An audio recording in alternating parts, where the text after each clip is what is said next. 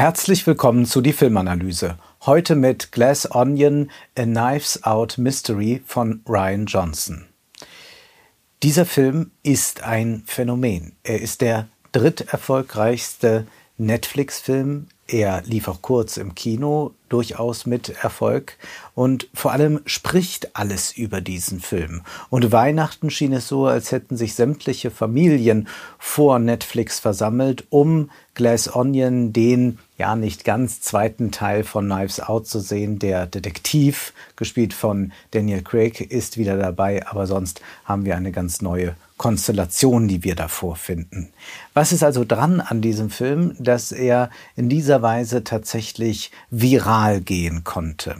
Nun, zunächst einmal verbietet sich ein Vergleich mit The Menu. The Menu ist eindeutig der bessere Film und es gibt natürlich Parallelen. Da gibt es eine Gruppe, die wird äh, sich auf einer Insel einfinden, die wird abgeschnitten von der Gesellschaft sein und die wird dort einiges erleben. Aber trotzdem hinkt der Vergleich. The Menu ist der radikalere Film und auch der filmisch interessantere Film.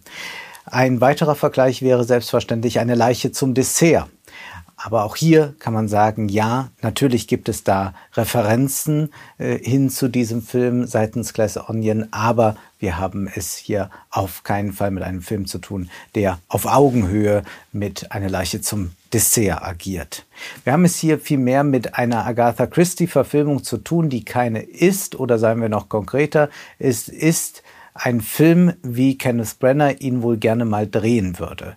Es ist ein passabler Film, aber es ist kein genialer Film und so recht möchte man erst gar nicht verstehen, warum ist dieser Film ausgerechnet so erfolgreich. Nun könnte man sagen, Erfolg und Qualität müssen ja nicht zusammengehen. Schließlich versammelt sich auch die ganze Nation an Weihnachten vor der neuen Traumschiff-Folge. Auch da geht es nicht um filmische Qualität. Aber die Sache liegt hier doch ein bisschen anders. Daniel Craig ist also wieder dabei und spielt Detective Detective Benoit Blanc. Er ist eingeladen, ja nicht richtig eingeladen, er lädt sich ein, vieles wird sich noch herausstellen, jedenfalls wird er teilnehmen an ein paar ganz besonderen Tagen, die ein sehr exzentrischer Milliardär bietet. Er ist ein Unternehmer, ihm gehört eine Insel, er lädt Freunde, Weggefährten zu sich ein, er macht da schon ein Mystery-Spiel draus. Edward Norton spielt diesen Unternehmer namens Miles Bronn, der Alpha Industries gegründet hat. Er ist ganz sicherlich angelehnt an Elon Musk und was jetzt nun die eigentliche Prämisse des Films ist, ist die, dass dieser Milliardär seinen Tod in dem Sinne plant, dass er ein Kriminalspiel entrollen will, dass er die Leiche sein wird und irgendjemand könnte der Mörder sein, der dort Eingeladenen. Da ist eine Politikerin dabei, gespielt von Catherine Hahn. Da ist Kate Hudson als eine äh, etwas schon in die Jahre gekommene Modeikone, die immer Probleme hat mit Shitstorms. Dave Bautista, der eigentlich unter der Knute seiner Mutter steht, ist ein Männlichkeitsinfluencer. Seine junge Freundin möchte auch Reichweite haben. Dann ist da ein Energiewissenschaftler, noch ein paar andere Figuren. Es geht aber vor allem um eine Figur, die dort auftaucht, was gar nicht viele erwarten. Das ist Andy. Sie ist die Ex-Freundin von Miles und sie ist auch die Ex-Geschäftspartnerin. Aber Miles hat Andy all ihrer Firmenanteile beraubt. Das heißt, sie sind auf Rache, aber nach und nach stellt sich heraus, alle könnten ein Interesse daran haben, Miles zu töten, aber in gewisser Weise können sie diesen Plan nicht ausführen, weil sie auch alle abhängig von ihm sind. Der Film hat eine recht lange Exposition, bis mal alle Einladungen verschickt sind, bis dann auch die einzelnen Figuren dort eintreffen. Dann sehen wir die üblichen Überwältigungsbilder von Reichtum, Infinity Pool, äh, zugleich äh, ein äh, Hightech-Tempel, der in ein Naturidyll eingefasst ist. Wenn wir diese Endlosexposition einmal genommen haben, erfahren wir, dass jeder doch eigentlich ein Motiv haben könnte. Zumindest alle hassen Miles in gewisser Weise, sind aber von ihm abhängig und müssen deshalb auch eine geradezu überschwängliche Freundschaft ihm entgegen bringen. Und Andy ist aber diejenige, die wieder erwarten kommt und auch diese Wahrheit gleich ausspricht, wenn sie sagt, jeder von euch würde einen Freund von hinten erstechen. Wie viele Superreiche umgibt sich auch Miles gern mit Kunst? Und er hat es sogar geschafft, weil der Film während der Lockdown-Phase spielt, dass er die Mona Lisa als Leihgabe bei sich ausstellen darf. Und er erklärt dann anhand der Mona Lisa, dass der besondere Farbauftrag dafür sorgt, dass wir es mit verschiedenen Schichten zu tun haben, dass man eine Tiefe dort vorfindet, dass man es immer wieder anders betrachten kann. Und natürlich ist das ein Verweis darauf, wie der Film zu betrachten ist. Und ja, auch der Titel weist darauf hin, nicht nur, dass es da ein Gebäude gibt, eine gläserne Zwiebel, sondern es ist in gewisser Weise auch die Struktur des Films. Wenngleich man ja fragen muss, was bedeutet das eigentlich eine gläserne Zwiebel? Hat eine Zwiebel überhaupt einen Kern? Was häuten wir da? Und ist überhaupt was zu häuten, wenn, häuten, wenn sie gläsern ist? Dann können wir gleich durchblicken. Äh, das sind solche Spielereien, die dann kombiniert werden mit dem trendigen Hashtag Eat the Rich, denn selbstverständlich werden auch hier wie in äh, Triangle of Sadness ein bisschen die Superreichen vorgeführt. Das ist inzwischen ja eine sehr äh, beliebte, aber auch etwas abgeschmackte Gesellschaftskritik. Nun soll es da diesen Plot geben, ein Mord an Miles, aber was wird da eigentlich vorzufinden sein. Zunächst einmal müssen wir eigenartigen Dialogen lauschen. Da geht es zum Beispiel ganz prominent um Disruption. Diese wird explizit von Miles erklärt, was Disruption eigentlich meint. Das ist ja ein Buzzword, das in aller Munde ist und das meint ja wohl doch auch noch mal mehr als die schöpferische Zerstörung von Schumpeter mit Disruption. Äh, sagt Miles ist gemeint, dass man nicht nur etwas reformieren will, sondern dass man auch funktionierende Systeme bewusst kaputt schlagen will. Und da gehen die meisten Leute nicht mit. Sie wollen nicht das, was funktioniert, kaputt schlagen. Aber er ist so ein Disruptor, der dazu bereit ist. Und die Frage ist dann, inwieweit die anderen das auch tun, inwieweit sie auch zu dieser Disruption bereit sind, also etwas zu zerschlagen, was eigentlich funktioniert. Und in gewisser Weise kann natürlich auch Mord eine Art Disruption sein. Wir haben es wie gesagt, mit einem Film zu tun, der während Corona gedreht wurde und auch Corona mit aufgreift. So sehen wir am Anfang, äh, wie die Figuren Maske tragen, wie sie sie dann auf der Insel nicht mehr brauchen. Was man also hier auch ableiten kann, ist, dass wir es mit einer Gesellschaft im Kleinen zu tun haben, mit einem Mikrokosmos. Und es sind ja auch verschiedene Vertreter der Gesellschaft da, welche aus der Unterhaltungsbranche, aus der Medienbranche, äh, Unternehmer, aus der Politik sind welche da. Das heißt, wir sehen hier schon ein Gesellschaftspanorama zusammengedampft auf wenige Figuren. Wenn wir uns jetzt diesen Film als Phänomen vornehmen, dann können wir zunächst einmal feststellen, dass wir es mit einem Lagerfeuereffekt zu tun haben. Alle reden plötzlich über diesen Film, alle versammeln sich davor und so wusste man dann doch während der Feiertage, was zu tun ist. Also ein bisschen hat Netflix das geboten, was äh, früher man vielleicht von Wetten das oder ähnlichen Sendungen bekam. Alle tun es. Das heißt, wir haben es hier mit einem Phänomen der Viralität zu tun und das ist natürlich eng verknüpft auch mit den Algorithmen. Dieser Film wurde sehr stark beworben und dann gibt es auch die Konformität beim Zuschauer. Man bekommt es angezeigt, da wird schon bei Twitter drüber geschrieben und in der WhatsApp-Gruppe ist es auch schon Thema. Dann schaue ich mir den Film doch selbst einmal an. Wenn man sich diesen Film ansieht, dann stellt man fest, dass er enorm plotlastig ist. So sehr sogar, dass unklar ist, ob der Plot überhaupt an manchen Stellen noch relevant ist oder ob er derart dominiert, dass man ihn schon wieder ignorieren kann. Denn was erfährt man da eigentlich? Zugleich kann man aber, wenn man diesen Plot ignoriert, nicht einfach herausragende Bilder äh, genießen. Dafür sind sie zu gewöhnlich. Es ist ein unglaubliches Gerede, das hier stattfindet. Dialoglastig ohne Ende. Ja, man könnte diesen Film durchaus auch als Hörspiel rezipieren.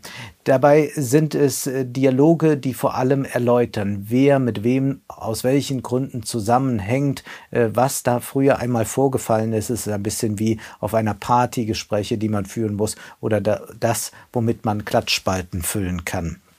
Sicherlich spricht aus dem Erfolg des Films auch eine Sehnsucht nach einem Konstrukt, das funktioniert, nach etwas Gebautem. Aber das ist auch eine etwas banale Aussage, weil man das im Prinzip über fast jeden Krimi sagen kann, dass da immer die Sehnsucht nach einer Ordnung der Welt äh, bei den Zuschauern geweckt wird. Etwas anderes man also im Fernsehen oder auf der Leinwand sieht, als wenn man hinaustritt und das Chaos der Welt unsortiert vorfindet. Was aber erstaunlich ist, dass der Film nach einer Stunde ganz obsessiv mit Rückblenden arbeitet, dass ganze Szenen wiederholt werden, aus anderen Perspektiven gezeigt werden, noch mehr erklärt wird, Dinge voran, äh, äh, vorangegangene äh, dann plötzlich eingeschaltet werden. Es ist ein bisschen wie das Hin- und Her-Verschieben des Videos beim Streamen. Das heißt, der Film verlässt in gewisser Weise seine lineare äh, Struktur und er lebt aber auch ein bisschen davon, dass man eigentlich den aufmerksamen Zuschauer nicht mehr voraussetzen kann. Deswegen muss man es auch sehr plakativ immer wieder erklären, erläutern, nochmal zeigen, nochmal sagen. Und dass man eigentlich nicht von einem Zuschauer ausgehen kann, der sich konzentrieren will, das ist vor allem auch musikalisch zu spüren. Dieser Film ist geradezu voll gemüllt mit Musik, auch sehr viel Musik, die wahnsinnig enervierend ist. Das ist so eine Art Harry Potter Musik, die wir da laufend hören, damit ein bisschen Mysteriöses dann zu uns Zuschauern überschwappt. Es ist also ein Film, der nicht unbedingt den souveränen Zuschauer voraussetzt.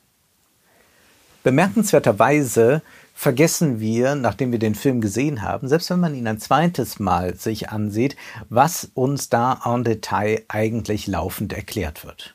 Und diese Dramaturgie erinnert doch ein wenig an die Jahresrückblicke, die wir über uns ergehen lassen müssen. Inzwischen nicht nur im Fernsehen, sondern auch in Podcasts und überall gibt es Jahresrückblicke und wir sehen uns diese vielleicht an und fragen uns selbst, was war da eigentlich nochmal mit dieser unseligen Winnetou-Debatte? Oder wollte wirklich jemand den Ballermann-Hit Laila verbieten und wenn ja, wer? Und was hatte es eigentlich nochmal mit diesem Tennisspieler auf sich, der sich nicht impfen lassen wollte? Wir kriegen es eigentlich schon nicht mehr zusammen. Und ein bisschen ist es so in diesem Film. Man fuchst sich mal kurzzeitig in etwas rein, verfolgt vielleicht einen halben Tag auf Twitter, was da los ist, dieser neue Skandal.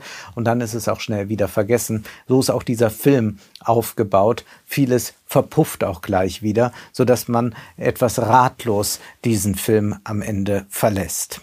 Netflix selbst hat ja etwas Disruptives und die Kinos sind in gewisser Weise gezwungen, mit diesem Disruptor zusammenzuarbeiten. Aber Glass Onion ist ganz sicherlich kein disruptiver Film, sondern es ist eher ein Film, der für die ganze Familie produziert ist, der viele Klischees bestätigt, der nicht eine neue Blickweise ermöglicht.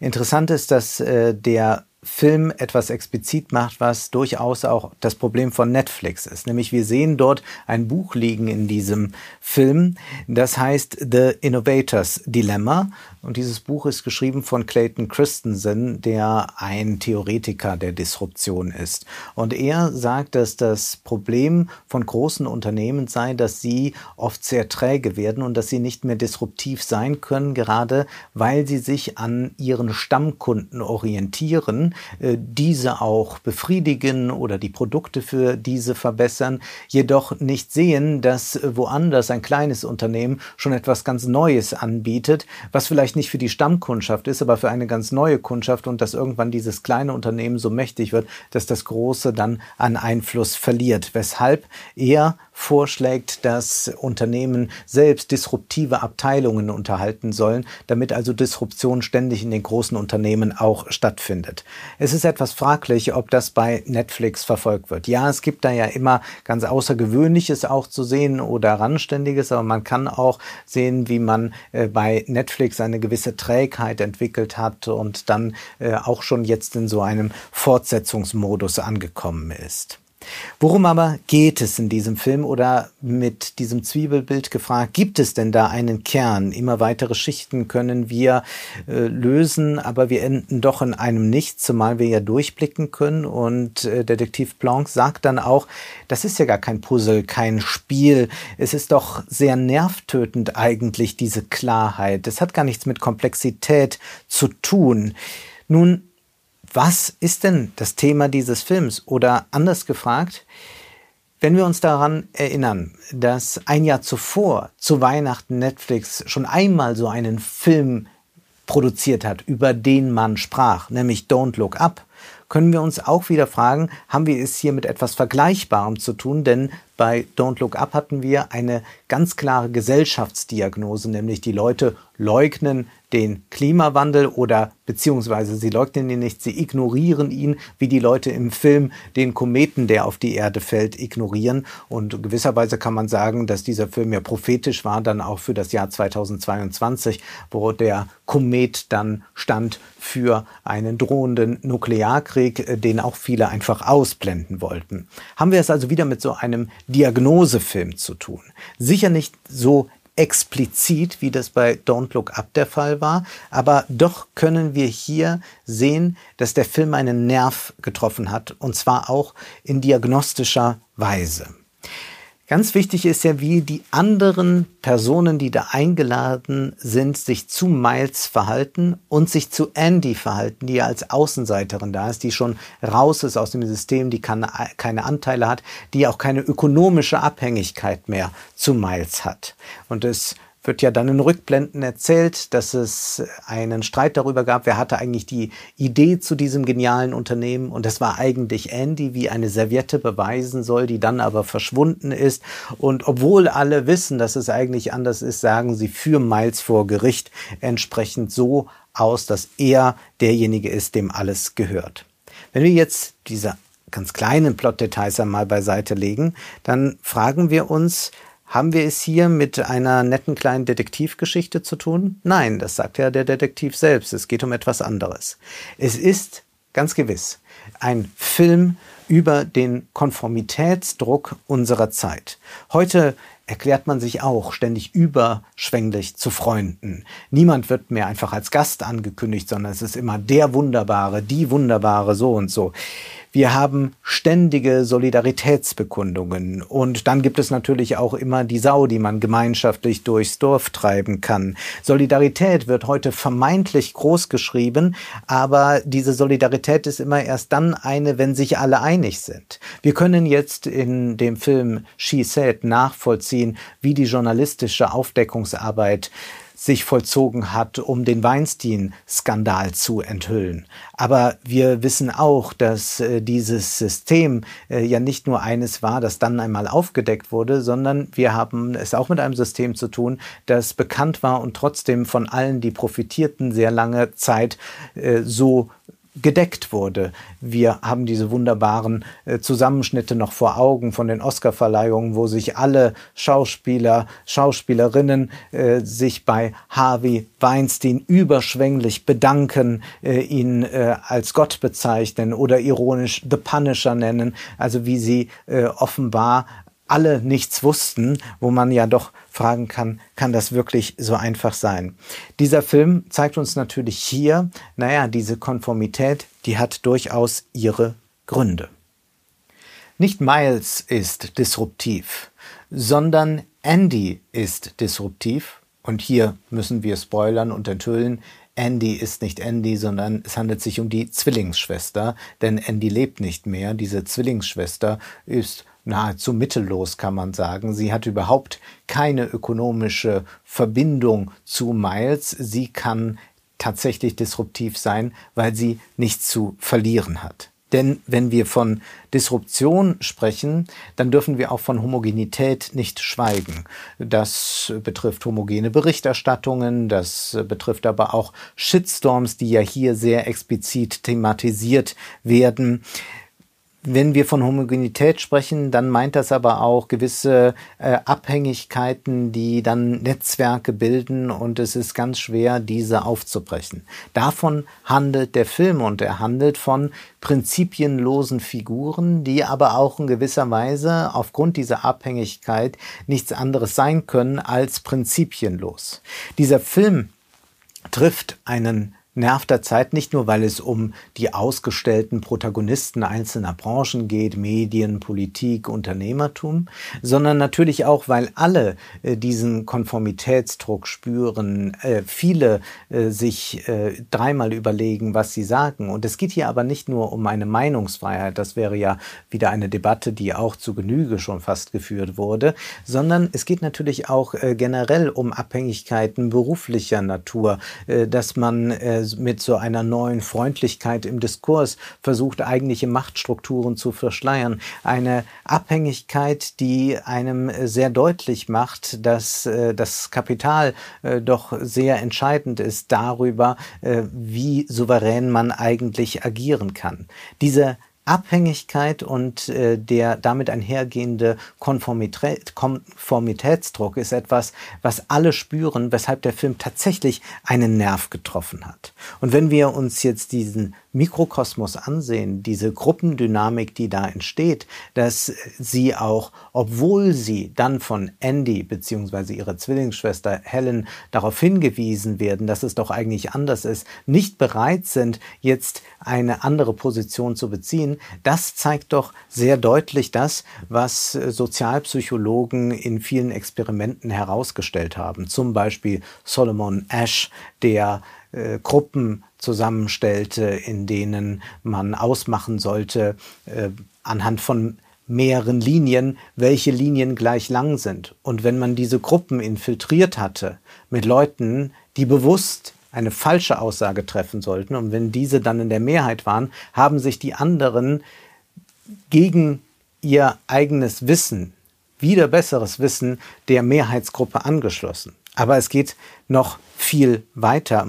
Es ist nicht so nur, wie dann Neurowissenschaftler herausgefunden haben, als würden alle hinsehen, eigentlich das Richtige sehen und dann aber aufgrund des Konformitätsdrucks sagen, nee, nee, es ist doch anders, sondern es ist tatsächlich so, dass man oft sein Sehen schon von Anfang an an das anpasst, wovon man annimmt, dass auch die anderen es so sehen werden. Diese Konformität ist besonders dann hoch, wenn kein Skript vorhanden ist. Das heißt, wenn man in einer Situation ist, in der man vorher noch nicht war. Und genau das finden wir hier bei den Figuren vor. Der Einzige, der das Skript hat, ist Miles und deswegen kann er auch so autonom agieren. Und dann gibt es noch zwei andere, die ein Skript haben, nämlich der Detektiv und Helen. Und deswegen haben sie auch eine gewisse Autonomie wieder bei ihrem Handeln. Diese Art des konformen Handelns können wir natürlich überall beobachten, in gewisser Weise auch bei der Rezeption des Films. Alle reden drüber, da muss man ihn auch sehen und wenn alle schon sagen, ja, der ist richtig gut, dann muss man ihn vielleicht auch schon gut finden oder Vielleicht geht es dann wirklich so weit, wie manche Neurowissenschaftler behaupten, dass man ihn gleich mit den Augen der Bewunderung blickt, weil man schon von der Bewunderung gehört hat und weiß, dass die anderen diesen Film auch bewundern.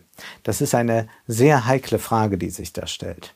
Andy jedenfalls, sie hat die Wahrheit in ihren Händen, wie es heißt, und sie hat keine Angst, diese Wahrheit auszusprechen. Aber Warum hat sie keine Angst? Weil sie keine ökonomische Abhängigkeit hat.